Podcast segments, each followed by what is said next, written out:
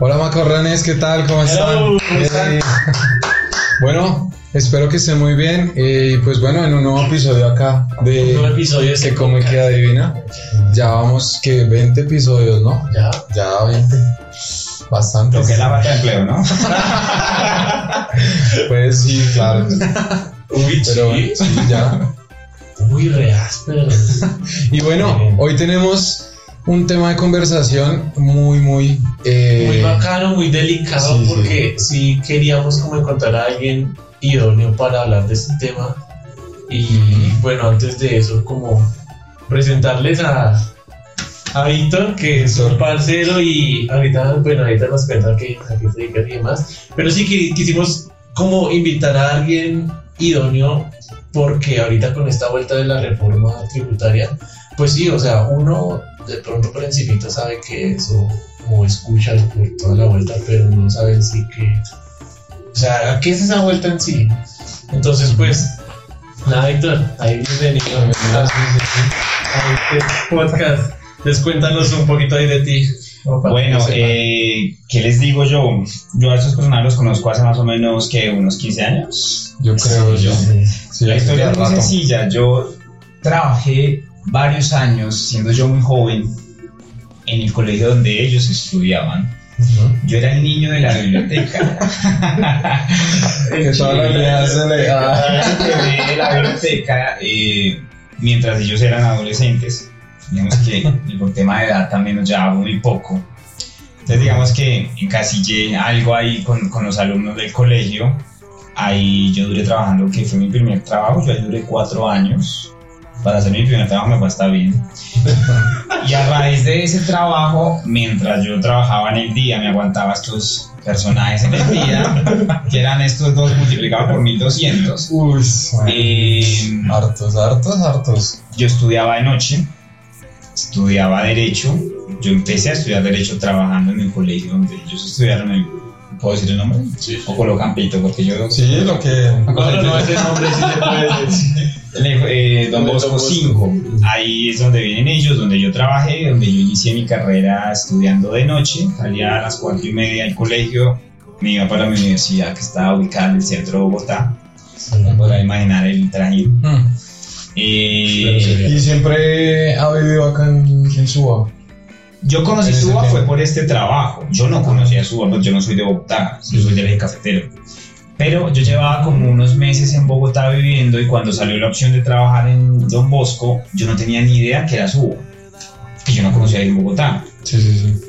Cuando yo presento la entrevista y de la Fundación Don Bosco me dicen, oiga, es que usted se va a ir a trabajar en el colegio en la sede de Suba, yo no tenía ni idea, yo me fui para mi casa. La fe más chimba. Seguramente, seguramente. Sí, seguramente no, evidentemente fue un, un gran ambiente.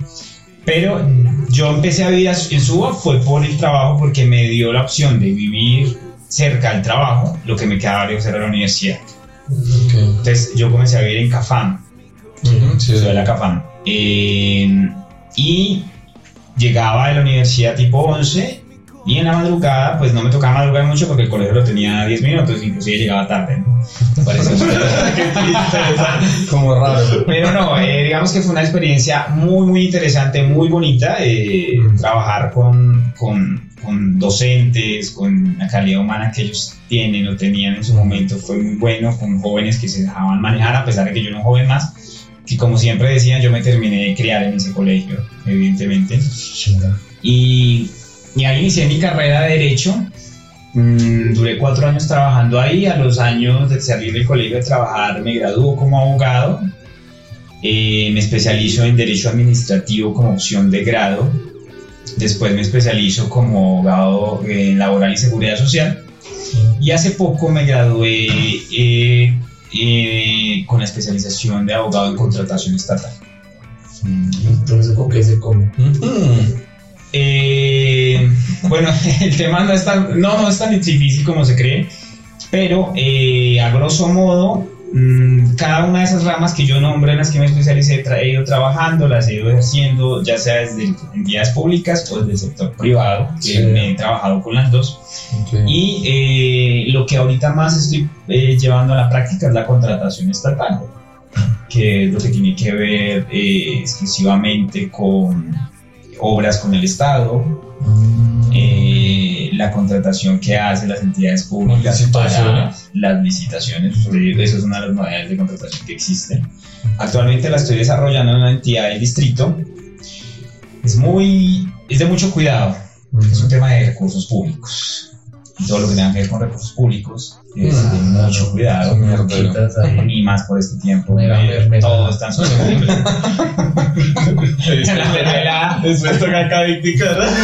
La mermelada no es un delito, es un mal de todos, pero, pero bueno, es una, forma, es una mol- no, la mermelada no es una moneda de contratación, pero es una manera en la que, estado, en, el- en la que el Estado también funciona, bien o mal, pero funciona. Nosotros acá todos montados acá. Con severo Z. Yo creo que les traigo un carro ¿no? me olvidó bajar el carro, pero esa es rica, pero a veces, lo siempre, a veces se engolosina. Pero es más o menos eso, eso es, eso es lo que yo me he encargado, lo que yo he hecho estos años de que estoy viviendo en Bogotá. Digamos que mi sueño siempre fue ser abogado y el otro gran sueño que no sé si lo cumpla era ser presidente. Ahí vamos, vamos despacito, vamos en un proyecto político No, que estamos ahí caminando, Bien. pero vamos. Y en el tema político, ¿cómo es ahí la participación de Víctor o, o, o- o qué? ¿Cómo se ha metido ahí? El tema político siempre me ha apasionado, siempre desde una corriente política. Yo no soy de aguas tibias, la verdad tengo que admitirlo. Yo soy alguien más de, de tomar postura. O me gusta o no me gusta. Ok. Pero a mí el tema de irme por el centro, como que quedando bien con todo el mundo, no, no, no me gusta. La verdad es, es mejor definirse. Sí, Ah, claro. ok, ok.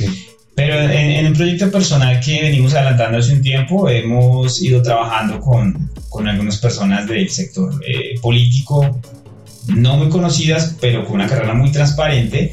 Y ya en algún momento estamos planteando con un grupo de, de amigos eh, allegados en la que estamos mirando opciones para, por lo menos en mi caso, desde la localidad comenzar a, a- a- a se- a sembrar ese, esa carrera política, que no es lo que la gente piensa, creo que la política es muy bonita, la política es una ciencia, la politiquería es otra cosa, la política es una ciencia, A mí es la política.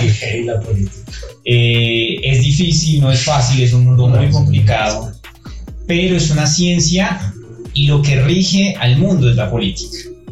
Usted cada vez que camine por una calle, esa calle se construyó con base en unas políticas del distrito para pavimentar. Eso fue una política de pavimentación, el sistema de salud es una política de salud. Todo es política. Mm, ok. La politiquería es otra cosa, que es lo que uno ve a diario, que el individuo, que aquí, que allá, pues eso es una forma de hacer política, pero la política muy mala. Esa es la que nosotros, los que somos medio jóvenes, entre comillas, pues no deberíamos repetir y a los que nos gusta el tema de la política, pues no deberíamos repetir esos mismos errores, a ver si en el camino vamos arreglando un poquito. Sí. Áspero. Áspero porque uno no ve la política tan a fondo. Una pregunta, una... Lo que pasa es que la juventud tiene eso. Uno, bueno, en mi caso nunca se dio porque a mí desde muy pequeño siempre me gustó la política. que es raro. Pero al, al joven del, del común o al joven promedio la política les habla lo mismo que a él. Ah, mierda, sí. Si no les gusta, a usted les habla de un político, nada, o yo venga, eso que, poli- nada. Pero no debemos ser tan apáticos a la política porque es que eso es lo que mueve el Estado, eso es lo que nos mueve a todos como nación. Entonces digamos que es ir haciendo el cambio. Lo importante es hacer el cambio, no repetir el error del pasado. Una pregunta, una persona obligatoriamente para estar en el, en el tema de la política tiene que estudiar derecho. Yo siempre No. he tenido esa pregunta porque Eso es No, porque si no, este man, el que fue ilustrador de zapatos, ese Eso man es un claro ejemplo. Lo que pasa es que pasamos de un extremo a otro extremo. Esto yo, yo siempre lo había querido decir, pero por fin lo voy a decir. Por fin. Soy yo. No, miren, a lo que yo quiero llegar es que la, la, la constitución de Colombia, que es la que nos rige, sí, en, en uno de sus artículos dice elegir y ser elegido. Y eso no tiene más pelos. En este país, eh, para ocupar un cargo de elección popular, usted no necesita tener ni siquiera profesión. Usted lo único que necesita es ser colombiano y no tener ningún tipo eh, de condena. ¿Listo? De ahí para allá, cualquiera en este país puede ser candidato y lo pueden elegir a un cargo de elección popular. Entonces, pasamos del extremo de tener políticos, abogados brillantes con muchos estudios y muchos pergaminos, que uno consideraría que eso es lo idóneo porque están Claro, preparados, sí, claro. pero resulta que es que esa idoneidad que ellos tienen la utilizan es para lo malo. Sí, porque entre más saben, más corruptos son los Sí, obvio. Sí. Saben por dónde meterse. Saben cómo robar. Y es, pasamos al otro lado, el ciudadano de a pie, como el ilustrador Lucho, que el personaje incluso no terminó ni quinto de primaria, ¿sí? porque era un tipo que se dedicó fue Sí, sí, solamente sí. a su trabajo y demás, que cuando llegan al poder no saben cómo manejarlo y otros lo manejan por ellos. Aparte el tema, eh, yo recuerdo mucho que con él pasaba algo muy, muy, muy gracioso, era que las camionetas que les dan a ellos como concejales en Bogotá, sí. la utilizaba para tomar, disparar al aire. Pues hombre, eso es pasar de un extremo a un- al otro, ¿no? Sí, Desde claro. el político con sus pergaminos divinamente a pasar, a, a pasar al, al personaje que no tiene ni idea de la política y de un momento lo termina eligiendo. Sí, eso debe ser una preparación, sí, o sea, para todo. pero- Digamos que la constitución no pide una preparación, pues yo creo que lo de sí es que se preparen, sí es que hagan un camino en el sector público, que lleguen al sector público con algún tipo de experiencia, pero pues hombre, que no se les olvide, una, de dónde vienen y dos, que cuando estén en el poder en verdad trabajen para la comunidad y no que la comunidad termine trabajando Ah, para, para ellos. sí. O sea, que Víctor, ¿qué? ¿Derecha o izquierda? No, es malo, Me imagino que no, eso es una pregunta muy común. No, eso o es sea, una pregunta que le hacen a, cualquier persona, sea político, sea el común, sea la ¿Es que uribista o qué? No, uribista no. Bueno. No, no, yo uribista no, no, nunca me identifico con esa forma de hacer política, ni con su líder, ni con lo que lo rodea. A mí todo lo que rodea a Uribe me parece muy oscuro. O sea, no, no voy a utilizar términos más fuertes porque no, no, no perros. pero, pero no es la política que a mí me identifique. Creo que lo que ellos representan es, lo más de, es más de lo mismo. Sí. Más de lo mismo, más de lo que hemos tenido en 50 años y miren lo que estamos. Si usted me pregunta que soy de izquierda, sí, converjo con ide- ideologías de izquierda, pero no izquierda radical. O sea, pues yo no soy guerrillero, ni mi mamá es esposa de un guerrillero, ni mi papá, Ah, nada. O sea, ok, ok. digamos que mi, mi convergencia con la izquierda es más por unos idearios, pero no Mm. yéndome al extremo. No, no yéndome como, Sí, sí, oiga, sí, yo soy petrista y entonces vamos a romper todo. No, a mí eso tampoco me gusta porque pues eso tampoco es el cambio. Eso es compartir el, el vandalismo con más vandalismo. Eso es echarle gasolina. Eso, es- eso es apagar un incendio con gasolina. Entonces yo pienso que sí soy más de izquierda, mm, me convergen las ideas sociales, me Sí, converge sí, sí. el tema de la igualdad, me converge el tema de que la gente pueda acceder a algo que nunca tuvo y que el Estado, sin ser un Estado benefactor 100%, o sea, un Estado que te mantenga al 100%, porque tampoco es la idea, porque uno también como Sí, individuo obvio. debe superar, ¿sí? Ujú. Pues yo soy un claro ejemplo de eso, yo no me quedé esperando en la casa de mi pueblo a ver el Estado cómo me ayudaba. Sí, claro. ¿sí? Pero que si el Estado no se, no se desentienda de sus obligaciones con la gente más humilde, con la gente que no tiene acceso a salud, con la gente que no tiene acceso a educación, me parece que en eso el Estado sí tiene que hacer presencia y no se puede olvidar de la ciudadanía. Mira que yo parezco un político, ¿no? Sí, Acá, señoras, Ya tiene- señores. Ya tienes en este, ¿no? Venga. Bueno, y hablando ya de ese tema de, de que Víctor dice de, de la igualdad y demás, con todo este borrón ahorita de esa reforma tributaria, primero, ¿cómo explicar qué es eso? Porque sé que es un mierdero, Sí, pero muchas personas no, no, o a veces van a, saben que hay marcha, pero van es como a- al vandalismo, No, vandalizar, o sea, o no simplemente a marchar, sí pero no tienen como la... Pues miren, el tema de la reforma, inclusive creo que no se llama reforma tributaria. Bueno, sí, ley. la- lo, lo están decorando. Siempre lo hacen. Muchos perros. Siempre lo hacen. Eh, Esta se llama como una reforma para la equidad y Sí, no sé una qué, vaina así. y es una vaina y entonces tú terminas diciendo, oiga, suena hasta bonito. Mm. Pero eso es una clavada. Obvio. Qué pena que habla esta Pero, vaina de eso. No, no. ¿sí? Pero eso es una clavada de frente. Y yo lo que he mirado de la reforma tributaria o el proyecto de reforma tributaria, porque creo que no lo han llevado al Congreso todavía para los respectivos debates, eh, es que lo que siempre pasa con las reformas tributarias es que la clase media Sí. en el que podemos caber nosotros, que somos los que trabajamos, que somos los que no tenemos subsidios ni de aquí ni de allá, es a los que más duro nos dan.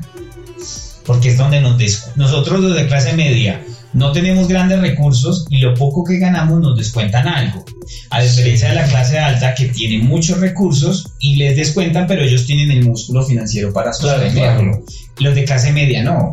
Alguien de clase media normalmente no tiene una finca o no tiene una empresa. Lo que tiene es un trabajo seguramente bueno y un carrito y su apartamento. Pare de contar. Entonces esa clase media es la más aporreada. Es la a que más impuestos le clavan, la que nunca recibe ninguna ayuda. Mm, Porque el estrato 1 y 2 recibe ayudas. De ahí para arriba, Familias Graves. en acción, eh, adulto mayor, temas de universidad para los hijos. Bueno, en fin. La clase media normalmente, nada, está en medio.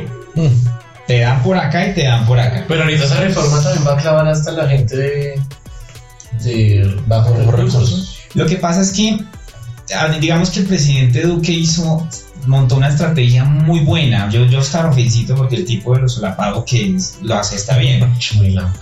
Porque él empezó a votar bombos de la reforma, pero no lo hacía él directamente, comenzaba con sus viceministros. Entonces hubo un viceministro de, de Hacienda que en una, en una conferencia dijo, no, seguramente vamos a grabar el café, el azúcar y el chocolate.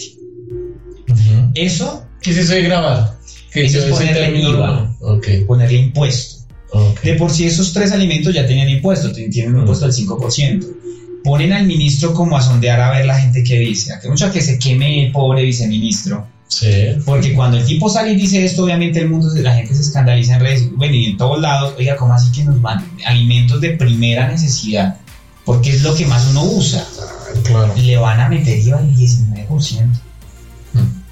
Entonces ahí la estrategia es ponemos a que el viceministro se queme, va y lanza el bombo a ver, y, y como Claro, se lo devolvieron quemado, entonces salen los salvadores del hijo de Uribe y dicen, no, yo entré, hablé con Duque y ya no lo va, gracias a mí. Porque yo fui y me reuní con él como un ciudadano preocupado y gracias a mí no le puso el impuesto. Hombre, eso es una miserableza, pero les funciona, porque entonces mucha gente termina creyendo su cuento chimbo de que él es el salvador, él y su hijo, su papá, y es el que hace que este gobierno no nos clave ciertas cosas, porque ellos se reunieron como ciudadanos preocupados a decirle, oiga, no haga eso. Entonces ponen a un viceministro a que se queme y ponen de salvador al otro, pero pues son de la misma contienda política. Sí. Es más o menos eso. Entonces digamos que la clase, eh, bueno, es que la clase baja suena hasta feo, pero la gente de estratos m- más bajos también se iba a ver eh, perjudicada con ese impuesto eh, y con otra serie de medidas como por ejemplo el tema de los servicios funerarios. Oiga, mucho perro ponerle ahora, su- ahora eh, impuesto a, a los muertos. Y más, o sea, uno se muere y tampoco lo dejan en paz. Es que eso. Uy, es no que sé. mala su ser pandemia, todo el mundo se muere. Vea, No, y sobre todo que Colombia, hay una Más tradición, plata. Colombia es un país de tradición de muerte y de violencia, pues imagínense el dinero. Ayer en la entrevista que le dio a Vicky Ávila, pues una entrevista entre amigos, porque pues, Vicky Ávila no es que les haga muchas entrevistas así buenas, ni debates, ni los controvertas, sino es como más bien qué quiere que le pregunte. Es más o menos una cosa así, es un periodismo Vicky es una lámpara también. Es un periodismo muy raro, La pero... el puesto a Vicky. Vicky, si me viendo, te amo. Eh, ¿A lo bien? eso no, evidentemente es un periodismo que a mí no me gusta. Yo no soy periodista, quiero hacerlo en algún momento. El periodismo me llama la atención, informar me llama la atención, pero como lo hace ella no. Ok. Pero Ya sabes. digamos que en la entrevista que yo le, le escuchaba ayer que ella le hizo a Duque, ella comenzó a bajarse de ciertas cosas.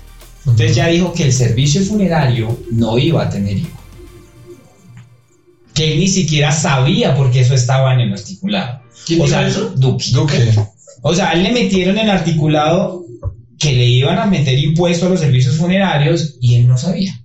En la entrevista. En la dijo- entrevista dijo que él no sabía. manos. Ah. Pero que, de, que él se iba a encargar, no como bien Salvador que es él, que eso no iba a. Ah, que lanzan el bombo, ven ¿Y que no les es? va bien y sacan el piso y no, ya lo quité. ¿Sí ven cómo muy de bueno? Hmm. Así más o menos funciona. No, y yo había yo por ahí pillado que han sacado mucha como entrevista que anteriormente le hacían a Duque, estando en pandemia y antes de ser presidente, hablando de la reforma. Ah, que sí, no, y eso, todo eso. o sea que Sí, sí. Mire que las redes tienen eso, las redes no perdonan. eso es lo chingón. Las redes a usted le guardan todo. Y usted puede que usted borre un trino, borre algo, pero usted No, a alguien se lo guardó. Mm. Sí. Y más en ese tiempo que era el senador de la República, a, a Duque le han ido sacando muchos videos últimamente de lo que él le criticaba a la reforma de Juan Manuel Santos cuando Santos era presidente. Sí, sí. ¿Sí? Y cuando Duque estaba en campaña. Él que era lo que decía, menos impuestos, más salarios. Sí, Era el que- exacto, y que le parecía una vaina descabellada pasar de cierto porcentaje IVA a un 19, que eso era mejor el suicidio. Vea. Y que Entonces, claro. en pandemia. Entonces la historia comienza a devolverse a decirle, ojo, porque es que una cosa es hacer control político y otra cosa es administrar. Mire lo que le está tocando a usted hacer supuestamente porque el país en tres semanas se queda sin plata. Ese es el miedo que nos meten también para meter una reforma y que esa reforma salga antes de mitad de año, porque esa es la idea. Y bueno, y en caso que se quede sin plata, o sea, digamos que no se apruebe la, la reforma y que... Es que cómo es, que cómo es posible que van a decir que, que solo tienen recursos para... Eso no es verdad. Eso es- Eso no es verdad. Mire, el Estado viene, las finanzas de Colombia. Colombia es un país que normalmente en la región se ha caracterizado, según los gobiernos, en ser un país buen pago, buen pagador. Sí, O sea, Colombia tiene, paga. Colombia tiene buenas calificaciones con esas centrales de riesgo internacionales, con el Banco Internacional, con el Interamericano. Digamos que Colombia es una buena referencia, que porque siempre hemos sido buenas pagas. Bueno, para- Y, y siempre hemos tenido la economía como muy estable, la inflación muy por el 3%, nunca pasamos como... sí. Digamos que en la región supuestamente somos un ejemplo. Lo que pasa es que cuando ya los que vivimos aquí en este lindo país ya nos damos cuenta que no somos tan buen ejemplo, Ujú. porque aquí es el tape y tape, ¿no? Aquí la prensa tapa aquí, Sí. al gobierno que venga, a mí no me importa si era Santos, si era Duque, si era Uribe, creo que siempre tienen. Tienen, tienen un séquito de periodistas que se encarga de tapar lo que ellos van haciendo. Entonces, cagada tras cagada van tapando. Y nos hacen ver por fuera como si una democracia casi perfecta. O sea, Colombia es, mejor dicho, La la, chimba. la putería en democracia. Mm. Entonces, ese cuento de que nos vamos a quedar sin plata, eso no es verdad. Porque aquí plata sí hay. Lo que pasa es que se está yendo para ciertos sectores. Ejemplo, está comparando aviones y todo eso, ¿me escuché? Ese, ese tema de los aviones es muy llamativo porque aunque en estos momentos se está mirando es, están en una etapa de la contratación en la que están mirando es, por así decirlo, cotizaciones, Sí. están es- haciendo un estudio del mercado, Ujú. a ver quién tiene los aviones Más chimbas. de- mejores o qué características tienen, pero el dinero sí está. Sí está. Porque O sea, no sale- escatiman en plata. uno Es que eso es lo que Estado- dice, porque el man viniendo a decir que, bueno, de los aviones y eso, y que quería dar recursos que supuestamente había acá, que donde era la Pero mire, yo, yo le digo una cosa, ¿qué día eh, el ministro de Defensa decía, no, pero es que eso es un proyecto futuro? No, eso no es verdad. Usted como Estado no sale a comprar o a hacer un estudio de mercado Para- si ya no tiene la plata en el bolsillo. Claro. La plata ya Obvio. está. Entonces, esa plata que ya está, ¿qué tan necesario es en este momento para utilizarla en aviones, para meternos miedo con Venezuela y a ver quién, quién Sí, a ver quién para más duro, sí. Eso no es así, eso es irresponsable. Porque tras del hecho es echarle más fuego, más, más fuego, más leña al fuego con un personaje como Maduro, porque con esos personajes no se juega. Sí, obvio. Y que disfrazan eso con bobadas. Porque vi que están disfrazando, o sea, tratando de ocultar eso con los subsidios para toda la gente, los ingresos solidarios, que supuestamente van a dar a todo el mundo, que no hay que... que es, lo- supuestamente la reforma se va por ese lado. Es que eh, digamos que la naturaleza, según el gobierno la reforma, es un tema de, de equidad, es un tema de... No, no es que... No, ellos por eso no le colocan reforma tributaria. Ellos le colocan estos nombres rebombantes, ¿sí? Para que uno termine leyendo y no, ay, que ya, la suena hasta bonita. Que nos caen. Es como el discurso del novio a la novia para, Para que hacerle se- la vuelta. Sí, es más Pa- o menos para eso. suavizarla, sí. Para suavizar la cosa. Después- sí. Es más o menos, el, el- el- el título de esa reforma tributaria es, es Sí. exactamente eso, es un conglomerado de palabras muy bonitas que terminan siendo lo mismo. Impuestos, porque el Estado sí, nadie va a negar que el Estado necesita recursos, esto no se mantiene solo. ¿sí? Pero es cómo los, cómo los ¿Cómo los consigue consigue? y para dónde va lo que consigue, en dónde se está quedando ese dinero. Ese es el asunto con las reformas tributarias.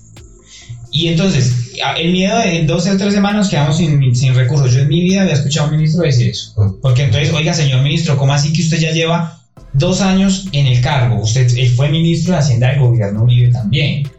O sea, esto viene quebrado desde hace cuánto y aquí nadie nos había dicho nada. Exacto, faltando tres semanas entonces. Y ahorita ahí si, no pasamos la reforma así como usted la quiere, entonces nos quebramos. Entonces, esa es la misma metodología que utilizan estos gobiernos, sobre todo este sector del, político que es el uribismo, en el que es, oiga, tal cosa y si no hacen esto, pasa esto. Si ustedes no votan por mí, como ocurrió en el 2018, nos volvemos Venezuela. Eso es otro claro ejemplo de cómo manipular a la gente la gente. metiéndole miedo. Claro. Y les funciona divinamente, porque miren lo que estamos, o sea, son gobierno. Pero yo dudo mucho que el año entrante ese discurso les vaya, les vaya a dar Funciona. sexo. Creo que la gente se está mamando, la gente se está despertando y está bien que se despierte, pero creo, y ojalá el año entrante les den una lección electoral que valga la pena recordar. Ojalá, imposible, ¿no? Bueno, y Victicor, ¿cómo ve el tema de lo del miércoles? Hombre, ¿sabe que yo tengo un dilema con las marchas De la con estos tiempos? O sea, yo algo que digo es que esas marchas, o sea, ¿eso sí sirve para que tumben una reforma o no? O es como... No, no, mire, el tema de las marchas es importante porque en la historia han habido marchas que han logrado retroceder reformas o han logrado inclusive tumbar mandatarios. En Puerto Rico hace dos años, que inclusive a mí me parece increíble Bad Bunny. Un personaje que uno dice, Sí, no, pues sí, es sí, una que no sé qué, Ricky Martin, no sé qué, pero se unieron y tumbaron al gobernador de Puerto Rico. Sí, sí, toda esa gente está... Sí. O sea, el tipo lo llevaron al extremo y al borde hasta Pero que... ¿de qué modo funciona? Porque es una presión social. Entonces la presión social invita es a un cambio. ¿sí? ¿Qué pasó en el 2011 con la reforma que Juan Manuel Santos estaba planteando a la educación? Yo no sé si ustedes se acuerdan. Que él pasó una reforma en el Congreso para modificar la ley 30, que es la ley de educación. Prácticamente eso era llevar la educación a privatizarla. Ah, ok. A Juan Manuel Santos, por esas marchas que hubo en esos tiempos, me acuerdo que eso fue como sobre septiembre, octubre del 2011, Ujú. la presión fue tan grande que Juan Manuel Santos simplemente dijo retiren esa cosa. Entonces digamos que las marchas sirven, sí, pero yo creo que en estos tiempos, hombre, yo ahí tengo un dilema porque miren lo que estamos pasando y yo no sé si sea prudente una marcha en estos tiempos.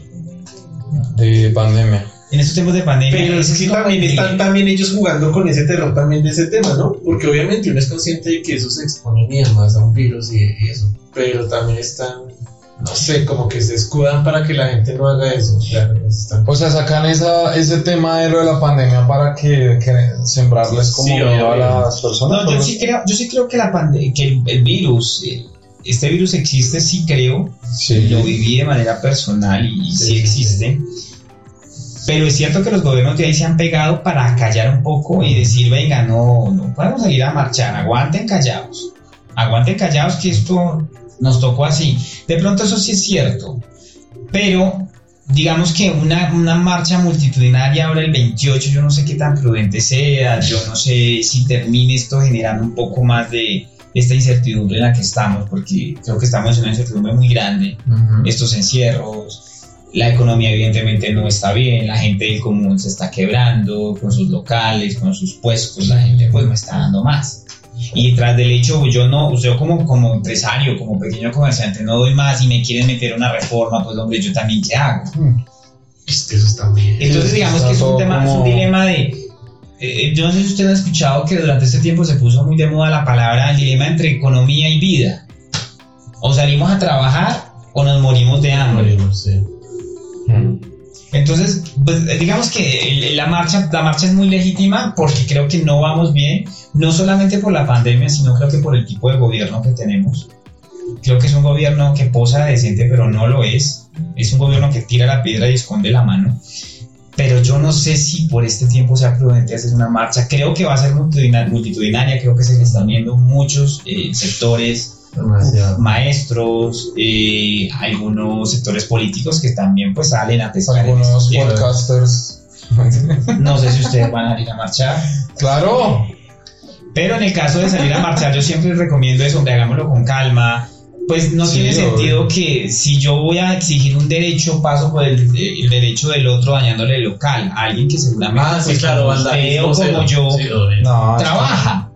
Pues tampoco tiene sentido hacerle daño al personaje que también Y pues creo que hacer trabajo. presión al gobierno no se trata Y, de y es que eso se convierte en un problema porque cuando usted termina vandalizando la marcha, el gobierno logra mandar la atención a otro lado. Mm. Y es, ah, no, el malo no soy yo, los malos son ellos porque mire lo que Pero no hacen". cree que hay veces es puro contratado esa vuelta. que hayan infiltrado. Claro, Sí, para que hagan las re- las revueltas y. En las marchas normalmente, pero sobre todo en las marchas de sectores de izquierda o de alternativos, normalmente siempre filtran a alguien. Porque es que eso es lo que quiere el establecimiento Claro. o el Estado, es, oiga, Desviar. el malo no soy yo, ellos no saben marchar. Sí, Sí, sí, claro. Entonces ahí es donde yo le digo a la gente, pues entonces no les demos el gusto, marchemos como hay que ser. Si vemos un personaje con una actitud extraña, encapuchados o, o con elementos, eh, Sí. pues hombre, denunciémoslo, quitémoslo. Creo que en algunas marchas lo han Sí. hecho, los han aislado. Pues para que no dañen la marcha, ¿sí? Para que no terminen haciéndole el favor al gobierno. Pero una marcha multitudinaria que mueva masas, seguramente hace que esta reforma la retiren de una. Porque la están desmaquillando ahorita, ¿no? Entonces, venga, ya esto no va. Uribe dijo ayer en otra cosa, no, esto yo logré que lo quitaran, como bien Salvador que sé, ¿no? Entonces yo logré que esto lo quitaran y la están maquillando. La están maquillando y la están... Pero eso, es- eso, es, eso es como un monstruico que están tratando de ponerle una cara medio agradable, pero es la misma vaina por Sí, detrás. es lo mismo. Entonces es Ah. ¿Qué otro punto de la reforma Víctor dice no? Esta mierda para La cagan. ¿Sabe que el tema de las pensiones? Creo que inicialmente lo tenían planteado para las personas que ganaban pensiones de 4 millones de pesos en adelante. Creo que ahorita actualmente está a los que ganan 7, que no son muchos. En Ujú. Colombia normalmente el 70% de las personas que están pensionadas están pensionadas máximo sobre uno o dos salarios. Entre 1.900.000 2 millones. Eso es una pensión normal en Colombia. De ahí para allá es una excepción. Pero más allá del valor de la, de la pensión, yo siempre he creído que no es justo que una persona que duró 20, 30 años cotizando para pensión, trabajando como, mejor dicho, Mm. tras del hecho cuando logra descansar, cuando logra decir, oiga, ya salgo del mundo laboral porque me merezco descansar y voy a recibir mi pensión que yo me gané porque no me la dio nadie, no me la dio ni mi empleador ni el Estado, sino no. yo, también me quieran meter un impuesto. Uy, no, marico, no. Tiene sentido porque esa persona seguramente durante toda su vida pagó algún tipo de impuesto. Sí, Obvio, y que ahora. Y que ahora la que de lo que él quiere descansar, de lo que él quiere vivir tranquilamente, seguramente, pues no lo va a poder hacer porque sobre esa mesada venga para acá parte, una parte de ella para pagar impuestos. Independientemente del valor de la pensión, a mí me parece que eso no es justo. Porque yo pienso que las pensiones deben estar exentas a cualquier gravamen, deben estar exentas a que les claven cualquier impuesto, porque eso es fruto del trabajo de uno, eso no es Claro. eso no es, es algo que uno pueda llamar como una renta como Sí, tal. Es que eso es un ahorro que se Eso es un ahorro Exacto, de toda la vida que te tienen que respetar, Claro. seas delincuente o no lo seas, seas de bien o no, pues te la ganaste, te respétale. Claro. Digamos que eso es uno de los puntos de la, de la reforma que me Algo, algo así heavy que a mí me pareció uno de los puntos de la reforma es el tema de eh, que ahorita ya casi todos tienen que declarar renta. Ah, Eso. desde cierto. Claro, porque es que va a ser muy fácil empezar a declarar renta. O sea, lo digo por, o sea, a modo personal. Porque anteriormente habían unos topes que uno llegaba a ese punto y ya empezaba a declarar renta y demás. Lo que pasa es que Pero al que tope, al tope le bajaron, creo que a partir del año 2023 va a arrancar con la gente que devenga 2.500.000 al año. ¿Al año? Mensual. Mensual. Pero si es a partir del otro año, porque yo, yo escuché que eso No. era ahorita, pero a partir No, de eso- eso- del otro año Eh, ahí lo tengo, bajaban ahí tengo- como ahí tengo la, 1.800, ahí tengo la duda. No, no, no lo van a alcanzar a bajar ahí, pero sí lo van a dejar sobre 2.500. Que eso ya es también un abuso. es, eso es bajo. Porque alguien que, alguien que gane eso, pues hombre, usted no lo puede considerar ni de clase media ni siquiera de clase alta. Porque No. eso, para alguien que tiene un hijo y una esposa, No eso le simplemente le alcanzas para sobrevivir. Para comer y para el techo. Pero como en este país la DIAN tiene la teoría que alguien que se gane más de 250 mil pesos mensuales ya es una persona de clase media, arranquemos, arrancamos mal. Y si desde, desde que van a ver la canasta familiar y no y, y dicen que 1800 Un huevo. 12.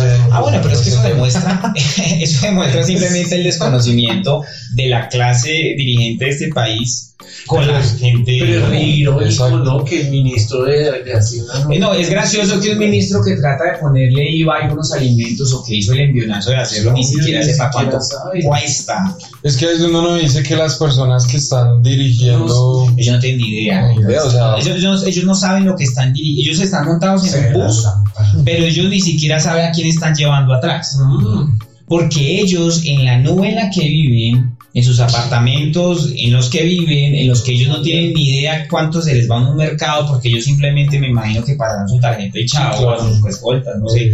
No tienen ni idea que es la gente del común si tenga que irse al supermercado a empezar a mirar qué es lo más barato. mm, O hacer cuentas esto no me alcanza para esta quincena y seguramente si le suben más impuestos, entonces ya esto me va a tocar bajarle. Entonces, eso es lo que demuestra, es el desconocimiento de, de- de estos personajes como Carrasquilla y de lo que él representa como gobierno, en los que no tienen ni idea el país Sí. que tienen a, sus, a, sus, a su poder. Sí. O sea, no tienen ni idea las necesidades de las personas. Entonces no puede ser que ellos consideren que una persona que gana un salario mínimo, que está más o menos sobre 980 mil pesos, ellos consideren que con eso se alcanza a sobrevivir. Hombre, una persona que se gana un salario mínimo, manteniendo su esposa, su No. hijo o dos, hombre, llega el día 20 y ya no sabe cómo hacer. Yo la verdad no sé cómo hace. Ya está No, eso es muy áspero la gente que vive así. claro. Porque eso no es vivir, eso es sobrevivir. Entonces, Por claro, eso me parece una vaina que tras de que le están subiendo impuesto a todo, también quieran clavar ese, esa declaración de renta. Y es que lo de la declaración de renta es una canallada porque entonces ya, ya, ya ponen cintura a mucha gente, la ponen a declarar y seguramente a pagar. Pues declarar no es lo mismo que pagar, esa es la excusa de ellos. Es que ellos dicen, no es que declarar no es lo mismo, simplemente es que yo quiero saber cuánto se gana usted. No, no es verdad, a usted lo ponen a declarar es por algo, Mm, porque a usted lo quieren apretar por algún lado. ¿cierto? Pero ahí viene otra cosa y es, a mí algo que me llama la atención normalmente al final de cada año es el tema del aumento del salario mínimo. No sé si ustedes lo han escuchado que eso es en los diciembre de cada año, eso es por ley. Eso es un porcentaje. pero Eso es un chiste. Ah. Porque no puede ser que el salario mínimo suba al 3% y a la par el resto de cosas comiencen a subir. Entonces, ¿dónde quedó el aumento? ¿Dónde está el poder adquisitivo de esa familia? No queda en nada, porque lo que usted le aumentaron se va en lo, en lo que le aumentaron también. Entonces, el poder adquisitivo no se da. Y ojo que yo no soy economista, yo no, no, no, yo me dedico es a otras cosas del derecho, pero uno va entendiendo un poco la dinámica a nivel que va viendo, porque uno también lo toca. Pues yo también Claro, trabajo y yo también ¿Cómo? mes a mes hago mis cuentas de cómo es que claro. pago esto, cómo es que hago, pago el seguro, cómo pago lo otro. Y ahí es donde uno, uno, uno cuando es joven, uno ve a los papás y como que uno ve todo muy sencillo, ¿no? Mm. Oiga, sí. Pero ustedes se han metido... uno, se han- uno vivía en una burbuja cuando. Totalmente, pero ustedes han ido a un supermercado. Yo, yo- yo- hay memes que dicen como yo comencé a ser adulto cuando entré a un supermercado y empecé a hacer cuentas de si me alcanzaba. Uy, sí, claro. Ya ahí si uno no. No, se estresa. Uno se estresa porque No, uno dice, la- no, pero esta estaría con esta sí. chica ya no. Chao. Ya. No, 85, pailo. Toco más para acá. Mejor no voy a comer y más me voy a la 80. Eso para la Nutella no da. eso.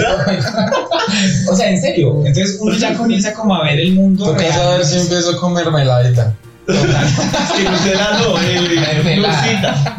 Toca bajarle. Pero entonces ya uno comienza a mirar que inclusive los lácteos, ese tipo de cosas se vuelven es como un lujo.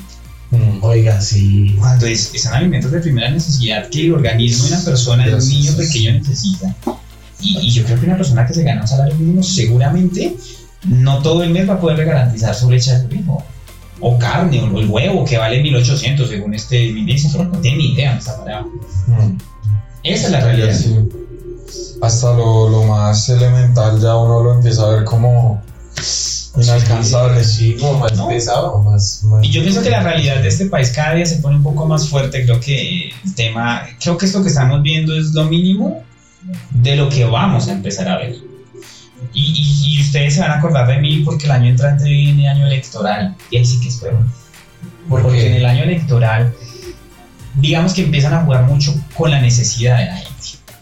Y más en pandemia, la gente en este tiempo va a quedar muy quebrada. O sea, el nivel de gente que ya volvió a la pobreza total ha sido mucha. Entonces, el año entrante, el tema de las elecciones, eso va a ser gasolina pura para el tema de los votos. Porque van a empezar a jugar con la necesidad de la gente. ¿Y Entonces, el ahí, año cuál es el mejor consejo para de pronto Yo digo que mirar los políticos que ahorita están aprobando esa ley, ¿no? someterse? Es que mira que el tema, el tema, de, el tema que dice Mariño, y uno lo escucha mucho en redes, es identifiquen quién va a votar esa ley y a veces quemémoslo. O Claro. no lo voten o el partido que representa. Digamos que eso es muy sencillo decirlo, pero eso en la realidad no es cierto. Porque cuando nos vamos a elecciones, esos personajes terminan siendo elegidos. Entonces la gente a veces tiene una memoria muy corto alcance. En Colombia yo siempre he dicho que uno de los grandes problemas de Colombia es la poca memoria. Sí. Se nos olvida siempre. el desastre de ayer porque seguramente el desastre de hoy ya no lo hizo olvidar. Es que Colombia es un país que va de problemática en problemática y una problemática tapa la anterior. Entonces somos un país que tras de hecho que tenemos una malísima memoria, tenemos una cantidad de problemas que Terrible. aquí terminamos es tapando un escándalo con el anterior y pues así nos fuimos. La polémica de hoy seguramente ya es historia mañana. Mm. Y Víctor cree que, que de pronto, si un presidente llegase, o sea, si llegase alguien de izquierda a una presidencia, ¿cambiaría esta vuelta para más mierdero o, o qué? Yo le, yo le voy a responder a la pregunta desde el deseo y desde la objetividad. Sí. Ojalá. Desde el deseo se lo voy a decir de esta manera. Un gobierno de izquierda en Colombia sería interesante ver si en verdad hace unos verdaderos cambios. O sea, si Ejemplo, todo lo que dice. yo siempre he creído que Colombia necesita una reforma de tierras, una reforma agraria, ¿Cómo ahí? redistribu- redistribuir las tierras. ¿Sí me van a entender? No. Digamos que en Colombia la desigualdad social histórica en Colombia no viene desde las ciudades, viene desde la zona rural, viene desde el campo. Porque el campesino normalmente no ha tenido muchas ayudas por el gobierno. Ningún gobierno, el Estado los ha olvidado. Redistribuir las tierras es decirles a ellos, miren, esta tierra que usted tiene, vamos a ponerla a producir. Sí, vamos, vamos a meterle, vamos a meterle gasolina a esto a ver si, si aparte de ser un país agricultor, que lo somos, Claro. esa agricultura la podemos expandir aún más. Redistribuir las tierras, normalmente el coco que nos meten es expropiar, que es lo que hacía Chávez en. Venezuela, expropies. Cuando se iba por las calles de Caracas diciendo ese local de quién es, no, eso es de un privado que tiene una joyería. Expropies. Expropies es quíteselo y mándeselo al Estado. El Estado es el nuevo dueño. Ese es el coco que nos han vendido a nosotros Sí. con que la izquierda llegue al poder, porque dicen que la izquierda tiene la costumbre de expropiar, de quitarle al privado para volverlo todo en comunidad. O sea, esto es de todos. Sí, Eso es el comunismo. ¿Sí? Normalmente el comunismo es esto es de todos. Pero yo siempre he creído que eso no es tan cierto. Yo veo a los dirigentes de izquierda actuales en Colombia y yo sé que ellos no van a llegar hasta allá, pero sí deberían llegar con una reforma agraria, en la que en verdad hay una redistribución de tierra sin quitarle al privado que se las ganó en, en Francalito, sin Ujú. quitársela a los grandes O azúcares. sea, como alianzas con, con esos privados. Sí, es que necesariamente, necesariamente la izquierda no tendría que ser enemiga de los empresarios Ujú. pero sí tendría que exigirles mayor equidad. De muchas tierras que los empresarios, y esto lo digo pues, eh, digamos que, a ver, ¿cómo les digo yo a ustedes? En Colombia hay muchos empresarios y sobre todo azucareros que tienen tierras que no las adquirieron de manera legal. Ok. Fueron tierras adquiridas porque en algún momento algún grupo ilegal armado, entre ellos los paramilitares, se las quitaron a unos campesinos y los, por X o Y razón, esos empresarios terminaron apropiándose de esas tierras, Sacándole el jugo. Sacando el jugo y el campesino terminó viviendo en Suacha, terminó viviendo en distintos sectores del país, en ciudades arrumados, en lo que se llama desplazamiento. Entonces, yo pienso que si la izquierda llega al poder y en verdad hace un cambio en redistribución de tierras, eso es un gran avance. Yo, de verdad, créame que es, un- es una de las cosas que yo anhelaría, porque la desigualdad social arrancó por ahí, Sí. por el olvido a Claro. nuestros campesinos y por la forma en que a nuestros campesinos los han ido desplazando por décadas y el Estado ni se entendió. Eso es desde el deseo. Ahora es de la... Desde la objetividad, una persona de izquierda no la van a dejar gobernar. Pero ¿será que no? Mire, Incluso está con este mierdero. ¿Será que no? porque es que, digamos que la- la- el, el establecimiento como tal, el Estado, los grandes grupos económicos normalmente siempre quieren en el poder a alguien que les haga el juego. Claro. Alguien de izquierda seguramente no les va a hacer el juego. Sí, o les va a hacer el juego, pero pasito. Sí, va a estar todo ¿Qué es, como ¿Esto qué va a significar? tenso, como- que a ese personaje que se atreva a ir en contra de ellos le van a meter el pie cada cosa. ¿Y cómo le van a meter el pie? A través de medios de comunicación. Por ejemplo, lo que es hoy Revista Semana o Blue Radio, todos estos medios de comunicación tan tradicionales, RCN, es terrible, ese canal, a mí ese noticiero y me parece aterrador. Es una forma de cómo lavarle la cara a un gobierno sin ningún tipo de criterio, sin ningún tipo de control de cómo defienden a un expresidente de esa forma, como si fuera, no, no, pareciera como si Uribe les pagara para que lo defendieran a diario. Pero eh, no, desde esos sectores comienzan a meterle el pie a ese que quiere hacer algo distinto. Entonces comienzan a echarle a la gente en contra. Algo similar ocurrió con Petro en la alcaldía. A Petro no lo dejaron gobernar, aunque Petro también tiene una soberbia y una actitud que a veces no le ayuda. Creo que el tipo tenía unas excelentes ideas, pero Sí. nunca las logró concretar porque No lo dejaban. porque siempre era un pero. No, este tipo, ¿cómo va a hacer eso si esta cosa? No, pero está bien la idea. No, pero es que viniendo de eso. Entonces siempre va a venir esa vaina. Entonces yo siento que el remedio va a terminar siendo peor que la enfermedad.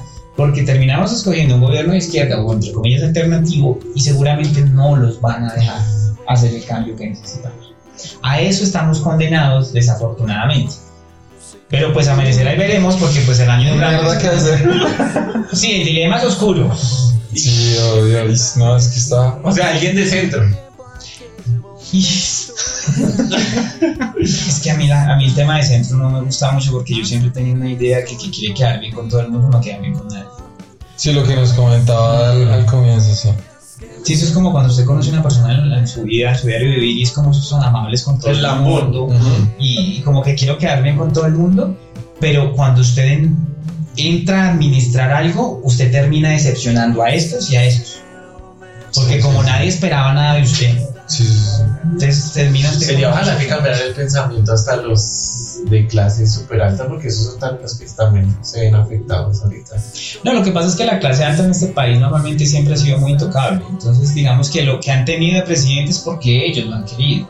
O sea, ellos, ellos siempre se han estado como en un pedestal porque, eh, digamos que a ellos tener este tipo de presidentes que hay, que hemos tenido, les sirve, porque estos no los tocan casi. Estos los tienen ahí como que ustedes pues, pertenecemos a lo mismo, ¿no? Entonces, pues, ¿cómo nos vamos a hacer duro entre nosotros? Entonces, la clase alta en este país no se mueve un centímetro y no da puntadas sin dedal. Entonces, pues ellos ya tienen calibrado quién tiene que ganar, porque pues eh, hay que continuar con los beneficios. Pero ahorita este man también los jodió ahí. Eso dice él. Yo creo que tienen también. Digamos que tributar, No sé. tributar no es malo, pero que tributen los que más tienen es lo más ideal. Sí, claro. Pero tampoco hay que espantarlos, porque es que el que más tiene normalmente es el que tiene empresa. Ujú. Y si usted también clava muy duro al que tiene empresa, pues se va. Bueno, Se va para un- para un país donde no le den tan duro. Porque por igual es mi plata y yo con mi plata hago lo que quiero. Es que eso es un dilema fuerte ahí. Eso es un dilema muy complicado, pero el año entrante, recordarán, se se acordarán de mí, se viene un año muy difícil para, para todos. Ver redes sociales y abrir redes sociales va a ser un infierno, porque va a ser la peleadera entre, entre Petro y entre Uribe, y entonces meten a Fajardo y se mete el otro, y ahí tienen a sus seguidores que son como unos perritos fieles. Yo no sé si ustedes abren Twitter, y yo por lo menos en las redes soy muy activo, pero a mí me impresiona es porque eso es una vaina, eso es una caldera. Sí, sí, eso es mierda. Eso es tan que los influencers. Exactamente. Sí. Se dan duro. Se dan durísimo y, y se vuelve un tema personal tras del hecho. Entonces se nos olvida que todos somos colombianos, que todos seguramente queremos lo mismo, pero desde distintas ópticas. Desde su propia conveniencia. Sí, porque igual el ser humano, pues somos, somos sociables, pero a la vez somos, somos seres individuales que tenemos unos objetivos y que día a día nos levantamos es con eso. Ujú. Nuestra necesidad propia, nuestra cruz diaria. Comprar el arrocito del día. Digamos que es que el colombiano, el colombiano tiene una vida muy dura. La verdad es que ser colombiano no es fácil. No. Pero es chévere. Porque hay mucha cosa. Bueno, y, y, Víctor, ¿cómo ve la, la, el tema, digamos, de la posibilidad de uno ir a otro país? Para evitar todo este, este ¿Cómo es que decía un meme? Yo amo mucho este país, pero sí, pero a la primera oportunidad. me parcho.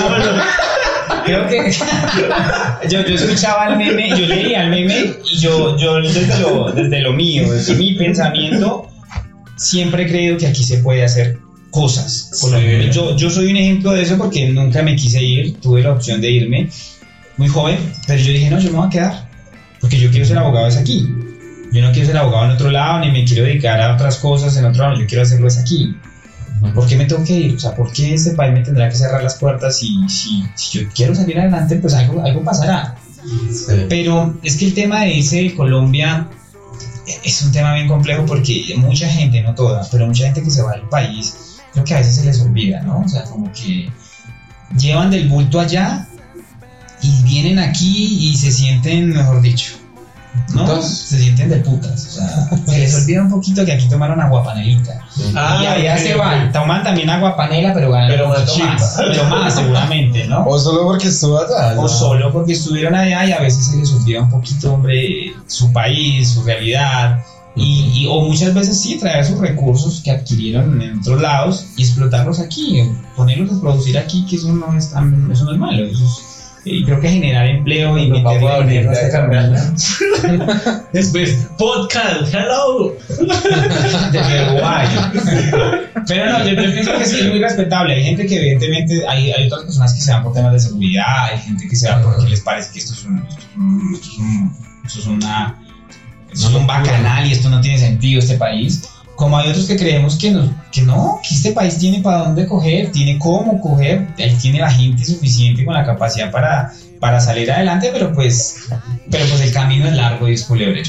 La verdad es que aquí hemos tenido unos personajes que nos han dirigido de una manera muy, muy desastrosa. Sí, sí, sí, sí. Nada, todo se ve. Bueno, bacano. Entonces ya saben, a marchar el 28. No es mi conclusión, respeto al que lo haga. Yo no sé qué normas de bioseguridad se puedan tener marchando, nunca lo he hecho. Por lo menos no marchando en estos tiempos. Pero si lo van a hacer con responsabilidad, yo pienso que no aporremos pidiendo y exigiendo un derecho aporreando el del lado. Yo pienso que el objetivo es el mismo, porque somos un solo país y es en contra de una iniciativa de un gobierno, pero entre nosotros unidos, la policía. Y qué pena que antes de que ustedes cierren aquí el programa, por ejemplo, el tema del SMAT. Hombre, en la policía hay mucho abuso, porque desafortunadamente en la policía no hay una manzana podrida, hay muchas pero muchos de esos policías buenos, pues hombre, también son como ciudadanos como nosotros, que están ahí, no porque sean brutos, porque a mí tampoco me gusta esa frase de que usted es policía y porque estudias policía. No, exacto, hay gente que estudió policía o, se metió a esta carrera de policía, uno porque le gustaba, o dos porque no encontró otra cosa más que hacer. Que eso puede ser otra opción de falta de oportunidades. Pero son colombianos como nosotros. Entonces, pues, ¿para qué acribillarnos y agarrarnos entre nosotros mientras los que están arriba Feliz Están divinamente. Imagina donde se volteara toda esa gente y también apoyara la marcha. Bueno, es que eso es un tema legal también. Como ahorita hemos hablado, hablado ¿no? De pronto fuera el miércoles a del SMAT y entrevistarlo. Bueno, ellos, ellos no son invitados porque el SMAT es como una fuerza, es una fuerza de choque, así se llaman ellos, ¿no? Normalmente el SMAT normalmente tendría que entrar en situaciones extremas, pero aquí lo ponen de primerazo, mm. ¿sí? Para asustar a la gente. Pero la gente del SMAT, pues son colombianos del común, como usted y como yo, que se están ganando un sueldo y, que muchas, y que muchas veces pues vienen por órdenes superiores a hacer cosas que no están bien y pues bueno, que entre la justicia a juzgarlos porque pues ahí no, no por mano propia nada, no, no me parece. Ok. Bueno, macarrones, muchísimas gracias por estar acá y haber escuchado un poco de lo que es todo este tema que está en auge ahorita. Ajá, ok. Y nada, agradecerles, muchísimas gracias por escucharnos, por estar en pendientes en Spotify y en YouTube, ya saben, todos los miércoles a las 7 de la noche, pero este lo vamos a subir el, el martes. Hoy martes. ah. Hoy martes, ah, bueno, sí. Sí, lo vamos a subir el martes, entonces nada, pendientes y entonces no hay nada, estamos charlando. Bueno, Chao. Chao, que estén bien.